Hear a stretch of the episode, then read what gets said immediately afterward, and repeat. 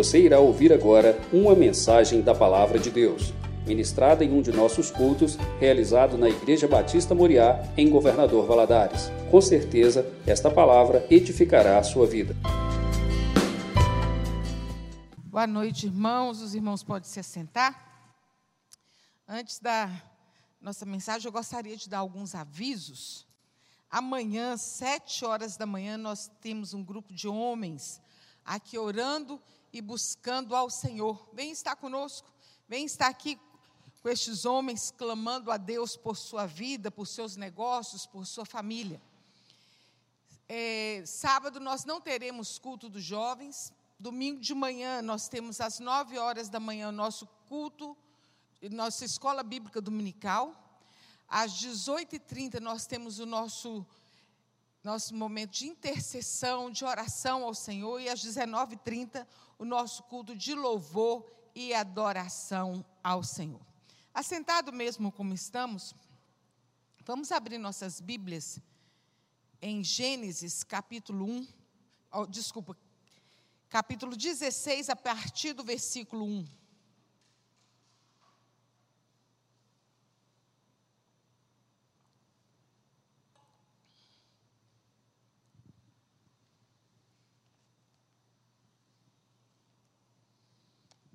Diz assim: Ora, Sarai, mulher de Abraão, não lhe dera nenhum filho. Como já tinha uma serva egípcia chamada Agar, disse Abraão: Já que o Senhor me impediu de ter filhos, possua minha serva. Talvez eu possa formar uma família por meio dela. Abraão, Abraão atendeu a proposta de Sarai. Quando isso aconteceu, já fazia dez anos que Abrão, seu marido, vivia em Canaã. Foi nessa ocasião que Sarai, sua, sua, mulher, lhe entregou a serva egípcia. Ele possuiu Agar e ela engravidou. Quando se viu grávida, começou a olhar com desprezo para sua senhora. Então Sarai disse a Abrão: Caia sobre você a afronta que venho sofrendo. Coloquei minha serva em teus braços e agora que ela engravidou, despreza-me, que o Senhor seja juiz entre mim e ti. Respondeu Abraão a Sarai: Sua serva está entre as suas mãos, faça com ela o que achar melhor. Então Sarai é, maltratou tanto Agar que esta acabou fugindo. Pai, nós agradecemos ao Senhor pela oportunidade que temos de estarmos reunidos mais uma vez, Senhor, para louvar o Teu nome, meditar na Tua palavra e buscar a Tua face em favor das nossas vidas. Meu Deus, como já foi falado, este é o culto da vitória, onde nós fazemos a nossa corrente de oração e apresentamos diante de Ti as nossas petições. Que Teu Espírito Santo, Senhor, esteja à vontade no nosso meio, trazendo as mentes cativas ao Senhor Jesus. Meu Pai Celestial, que possamos entender a tua vontade, o teu querer para as nossas vidas, em nome de Jesus. Amém. Meus irmãos, desde pequenos nós aprendemos o que é certo e o que é errado. O menino ainda pequenininho, nós falamos assim: não faça isso, aí não pode.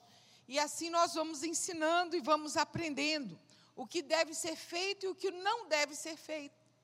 Nós vamos aprendendo como agir, como falar, como tratar as pessoas, como viver em sociedade. Nós precisamos aprender, são coisas que nós aprendemos dentro de casa, é no berço ali que nós aprendemos com os nossos pais, com os nossos familiares. Como cristãos, nós aprendemos a amar a Deus sobre todas as coisas, é o que a palavra de Deus nos diz amar a Deus sobre todas as coisas e ao próximo como a nós mesmos. Nós aprendemos a falar a verdade, a sermos íntegros, a andar mais uma milha.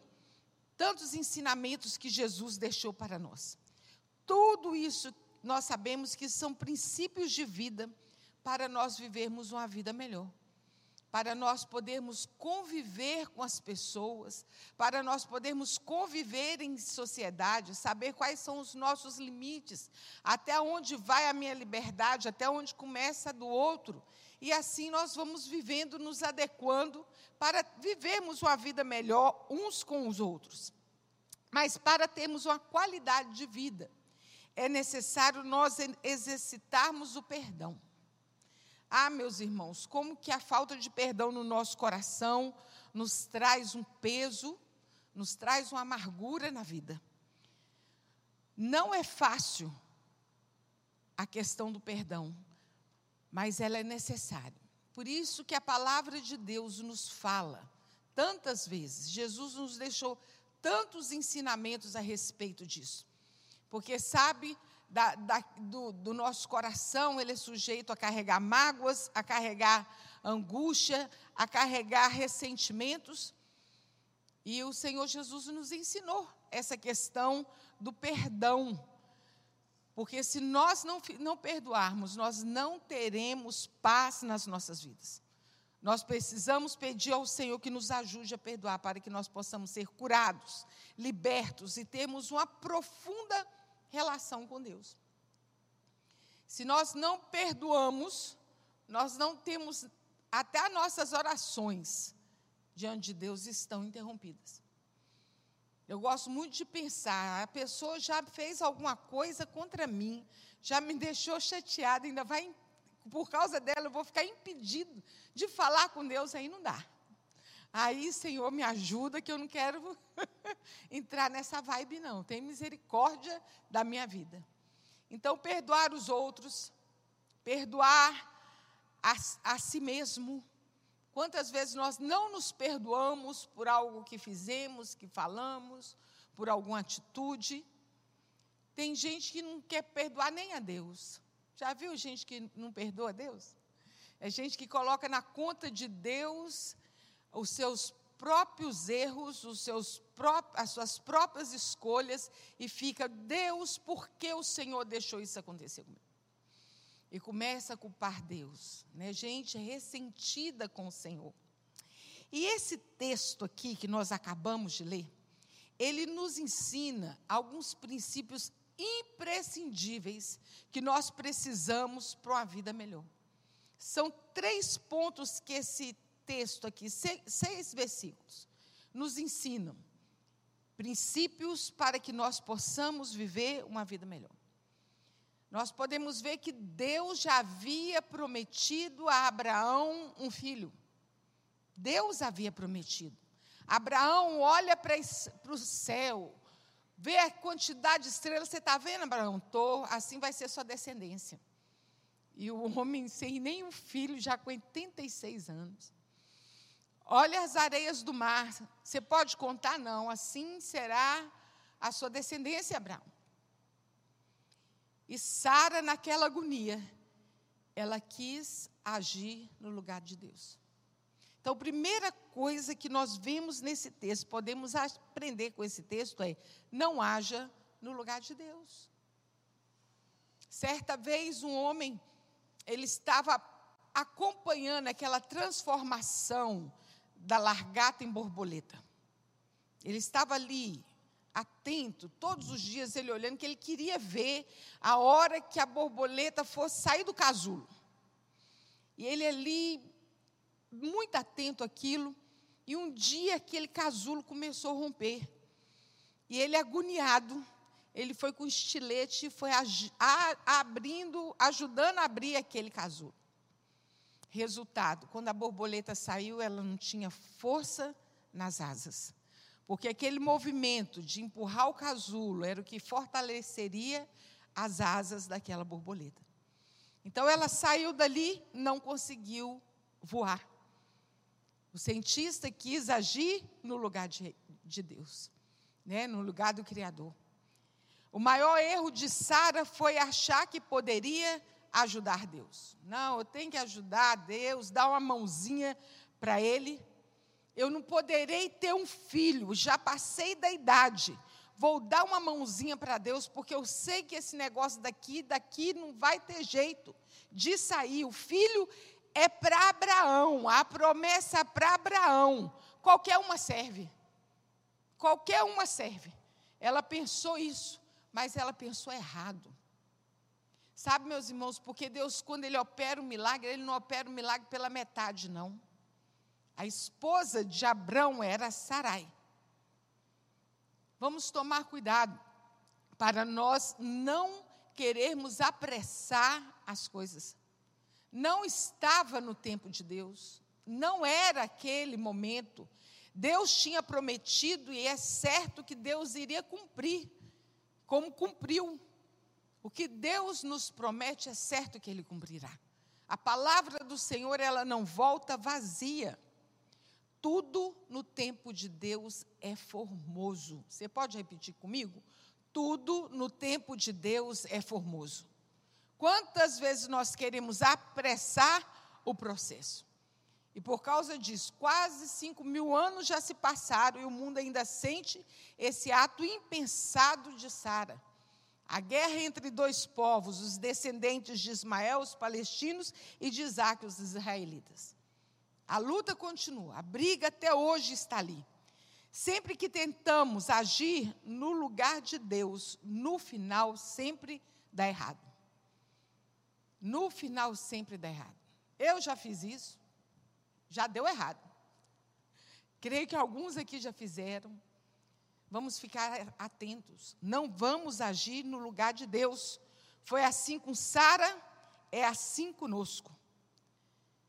Fica uma pergunta: será que vale a pena fazer aquilo que Deus não quis fazer? Quantas vezes nós empenhamos em fazer algo que Deus falou assim: eu que não vou fazer. Deus não quis fazer. Deus não precisa da ajuda, da sua ajuda para fazer a parte dele. Tem um ditado que diz assim: há sempre algo a ser feito. Faça o que é certo e deixa o resto com Deus. Deixa o Senhor agir. Entrega o seu caminho ao Senhor, confia nele. E no mais ele fará. Salmo 37, versículo 5. Existe o cromos, que é o nosso tempo, e o kairos, que é o tempo de Deus, é diferente. Porque para Deus um dia é como mil anos e mil, dia, e, e, e mil dias é como e mil anos é como um dia. Para a gente mil anos é muito tempo, mas para Deus mil anos é como um dia. Quantas vezes a gente ora o, o, o Salmo 70, né? Apressa-te, Senhor.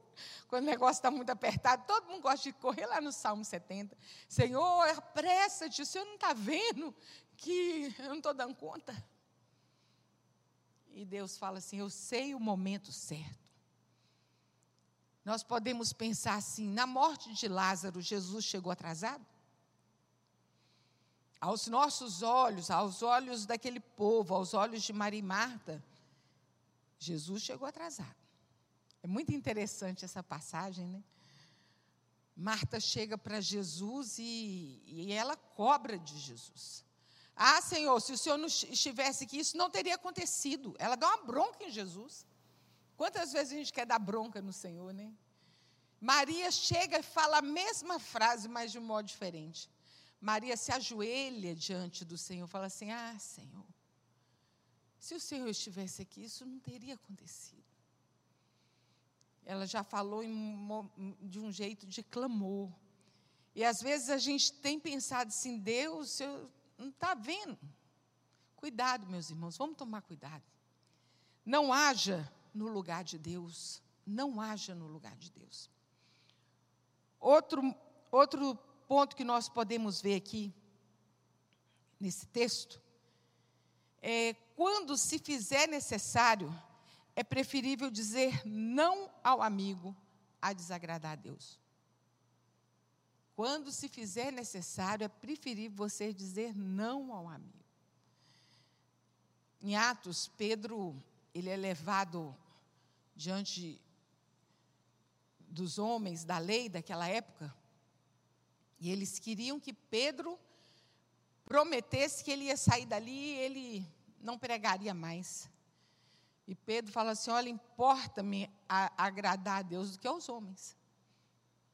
Ele estava dizendo assim: Não vou calar meus lábios, não, vou continuar pregando, vou continuar falando. O homem, ele vive, nós vivemos em constante busca da felicidade. Nós somos orientados circularmente a pensar positivo quando estivermos em busca da, da, da, felicidade. Não tem coisa melhor que você ouvir uma pessoa assim, não, você merece, sim, esse é o caminho, não, você está mais que certo. Nós não procuramos sempre a aprovação das pessoas. E aí, cuidado com isso, meus irmãos, cuidado com o engano. cuidado com o golpe. O golpe está aí, cai quem quer. Porque vem essa conversa e o nosso coração vai se enchendo.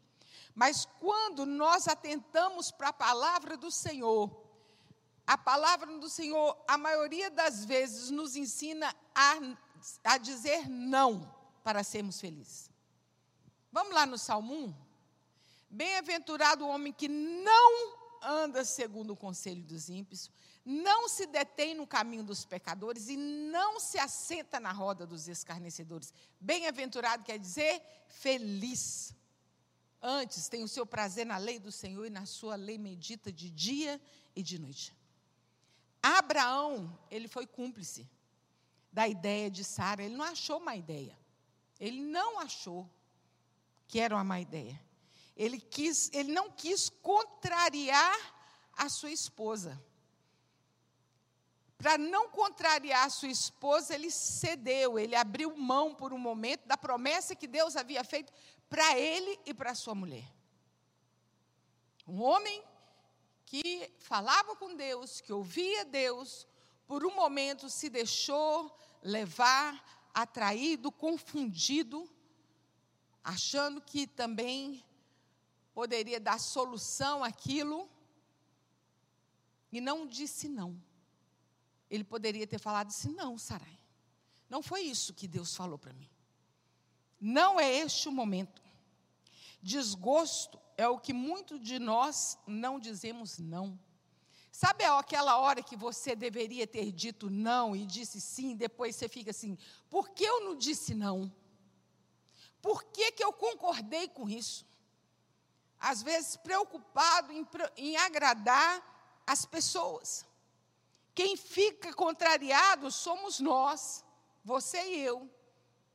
Para não contrariar as pessoas, dizemos sim, mas é preferível contrariar um amigo do que contrariar Deus. Abraão teria evitado muitos problemas se tivesse sido firme com Sara, com Sarai. Nós podemos evitá-los também sendo firmes. Vamos ser firmes, firmes na, na palavra do Senhor, pedir direção. Às vezes, quantas propostas surgem para, para nós no nosso viver, na nossa caminhada, e tem hora que aparece numa bandeja de prata assim, tão bonito. Vamos tomar cuidado com o nosso olhar, com o desejo do nosso coração. Vamos inclinar o nosso desejo de coração de acordo com a vontade de Deus. Senão vai acontecer conosco. A mesma coisa que aconteceu aqui com Abraão e Sarai. E terceiro e último, mesmo em vantagem, não se exalte. Às vezes nós estamos em vantagem, né? estamos achando a, o, o rei da cocada preta. E começamos a nos exaltar, mesmo em vantagem. A Bíblia nos ensina, não se exalte. Nós vemos aqui que logo que, que H engravidou, está aqui no versículo é, 4. Logo que ela engravidou, ela desprezou Sarai. E Sarai vai lá e reclama com, com o marido dela. E Abraão falou para ela: então você faz o que você achar melhor. E, e Sarai foi lá e discutiu, e H fugiu, foi embora para o deserto, depois ela volta. Mas foi aquele momento em que ela quis se exaltar, tripudiar da outra pessoa. A soberba, meus irmãos, ela precede a ruína. É isso que a Bíblia nos ensina. Jamais devemos nos julgar melhores que o outro, se achando, porque foi assim que H fez. A soberba, ela precede a ruína. Quem já leu o livro de Esther tem uma história muito interessante lá, de Amã, que era o governador, Ele fez de tudo para poder acabar com os judeus. E ele não gostava de Mardoqueu, que era tio, primo de, de, de Esther. Porque Mardoqueu não se dobrava diante dele, ele não era rei, ele só queria ser exaltado. E com aquela ânsia de querer matar aquele homem, porque ele não se dobrava diante dele, ele construiu uma forca. É muito interessante como a Bíblia fala que a forca era muito alta. Ô, gente, para você matar o outro enforcado, precisa ser muito alto, não, né? Um espaçozinho só para ficar pendurado, tá bom, mas ele não. Ele fez uma forca muito alta para poder matar o, o, o tal do Mardoqueu. Mas no final da história, leia. Leia o livro de Esther. São dez capítulos maravilhosos. Quem morreu enforcado nela foi ele. Né? Deus virou a história. Às vezes o inimigo ele planeja contra a gente, mas quando nós estamos na presença do Senhor, o Senhor nos livra de todo laço do inimigo. Mas quando nós estivermos em vantagem, vamos guardar o nosso coração para que nós não nos exaltemos. Toda glória, toda honra, todo louvor, toda adoração, ela pertence a Deus. Se Deus te exaltar, não te exalte. Muitas vezes o Senhor vai exaltar você, vai, vai, vai, vai favorecer você. Mas não é por causa do favor do Senhor que eu vou me sentir melhor do que as outras pessoas. Nós precisamos, é um texto pequeno, mas com tanto ensinamento. Não rejeite a instrução de Deus. Não haja no lugar de Deus. Quando você precisar, diga não, ainda que aparentemente você perca. Às vezes a gente pensa assim: ah, mas se eu disser sim, se eu disser não, eu vou perder. É preferível agradar a Deus do que agradar aos homens. Não se exalte e não se ensoberbeça. Vou voltar no Salmo 37, 5, que diz assim: entrega o seu caminho ao Senhor, confia nele, e o mais ele fará. Para que nós, nós precisamos prestar atenção em tudo isso que foi falado aqui nessa noite, para o Senhor nos ajudar a viver uma qualidade de vida diante dele, diante dos homens. Mas não tem qualidade melhor na vida, da vida que a gente pode ter, que também nos seja entregar a vida completamente nas mãos do Senhor. Porque essa qualidade, quando a gente entrega o nosso caminho, quando a gente entrega a nossa vida, a qualidade de vida nossa não é só aqui na terra, ela é eterna. Né? A Bíblia fala que a gente vai viver eternamente com o Senhor. É ruas de ouro, mar de cristal. Ah, eu fico imaginando como é que será isso. Mas nós estaremos, é promessa do Senhor. Aquele que, que promete, ele há de cumprir. Mas para confiar é preciso se entregar. Ninguém confia. Eu não vou confiar minha vida a uma pessoa que eu não entreguei meu coração a ela. As crianças, elas, quando termina o culto, elas gostam muito de vir aqui e elas pulam daqui para baixo, do altar para baixo, é uma farra aqui. Mas teve um que veio mais pequenininho, que veio todo invocadinho, chegou ali, travou. Ele não conseguia ir, mas o pai chegou. Falou assim: Pode vir, meu filho. Ele tchá, se jogou nos braços do pai, se entregou nos braços do pai. É a mesma coisa quando nós vamos fazer uma cirurgia. Creio que muitos, se não todos aqui, já passamos por uma cirurgia. Você já parou para pensar? Aquela, todas as cirurgias que eu fiz foi anestesia geral. Eu não vejo nada. Eles fazem ali com o nosso corpo o que quiser. Eu estou anestesiada, não estou vendo nada. Um dia eu deixa isso para lá. Mas eu voltei da anestesia, eu estava ainda na mesa de cirurgia, é outro caso. Mas quando a gente está ali, a gente vai no médico, a gente confia a vida na, na mão daquele médico, a gente se entrega a ele. Né? Nós não ficamos na operação assim, não, doutor, não corta aí não, corta mais para cá. Não corta mais para lá. Não, doutor, tá, tá, tá, demais. Eu acho que não era aí que você, a gente fica assim? Não. Quando nós nos entregamos ao Senhor, nós entregamos a nossa vida a Deus, nós precisamos entregar, nós precisamos confiar. É isso. Senhor, eis-me aqui. Eu estou aqui, Senhor. Faz de mim o teu servo, Senhor. Eu sou completamente teu, a minha vida é tua, a minha vida eu entrego a ti.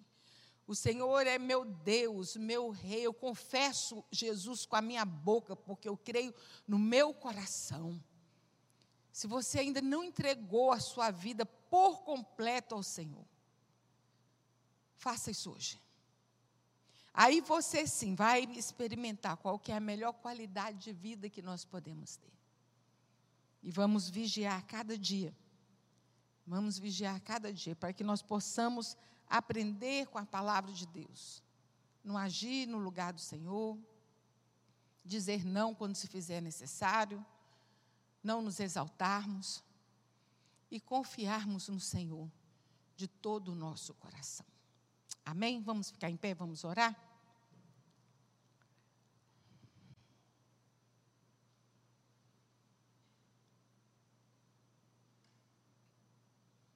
Você que está na sua corrente de oração, né? Nós toda quarta-feira nós fazemos a nossa corrente de oração, oramos no propósito dos pedidos daqueles que têm se apresentado diante de Deus. Você esteja aqui ou na sua casa nos acompanhando, fazendo esse tempo de oração diante do Senhor. Nessa hora entrega ao Senhor, confia no Senhor, que ele vai te ajudar na sua dificuldade creia, creia no Senhor. Creia no tempo certo do Senhor. Creia na melhor hora do Senhor, na melhor forma do Senhor. E você vai ser mais do que vitorioso em Cristo Jesus. Pai, nós louvamos ao Senhor pela tua palavra. Meu Deus, que ela é viva e ela é eficaz. Meu Pai Celestial, que nós possamos guardar isso no nosso coração, a tua palavra no nosso coração, como dizia o salmista Davi: escondi a tua palavra no meu coração para não pecar contra ti, escondi a tua palavra no meu coração para não fazer besteira. Meu Pai, é isso que nós aprendemos aqui na, com a tua palavra, aquilo que não pode ser feito, aquilo que não é para ser feito. Meu Deus, e que nós possamos guardar os ensinamentos da tua palavra para termos uma qualidade de vida melhor meu Deus, aqui nessa terra, com os nossos irmãos, meu Deus, com o nosso dia a dia. Pai Celestial, e nessa hora, os teus filhos entregam diante do Senhor. Meu Deus, os seus pedidos entregam diante do Senhor. Meu Deus, o clamor o clamor que sai do coração de cada um deles. Meu Deus, seja pela família, seja pelo trabalho, pelos estudos, um milagre que necessita. Pai, o Senhor é Deus que se move, o Senhor é Deus que vê, o Senhor é Deus que responde. Estende a tua mão de poder, meu Pai celestial, e, e dispensa a tua bênção, dispensa a tua graça.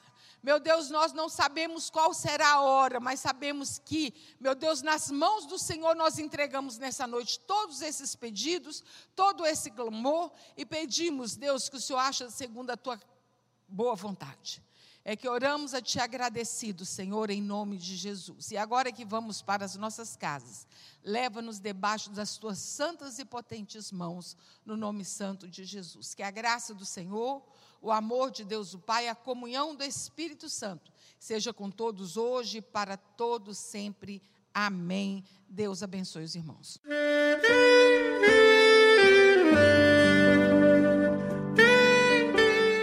Querido amigo, Deus se interessa por você. Ele conhece as circunstâncias atuais da sua vida. Não hesite em buscá-lo. Em Jeremias 33, versículo 3, ele nos diz: Clama a mim e responder-te-ei, e anunciar-te-ei coisas grandes e ocultas que não sabes. Esperamos que a mensagem ouvida tenha falado ao seu coração e que você e sua família sejam abençoados pelo Senhor Jesus.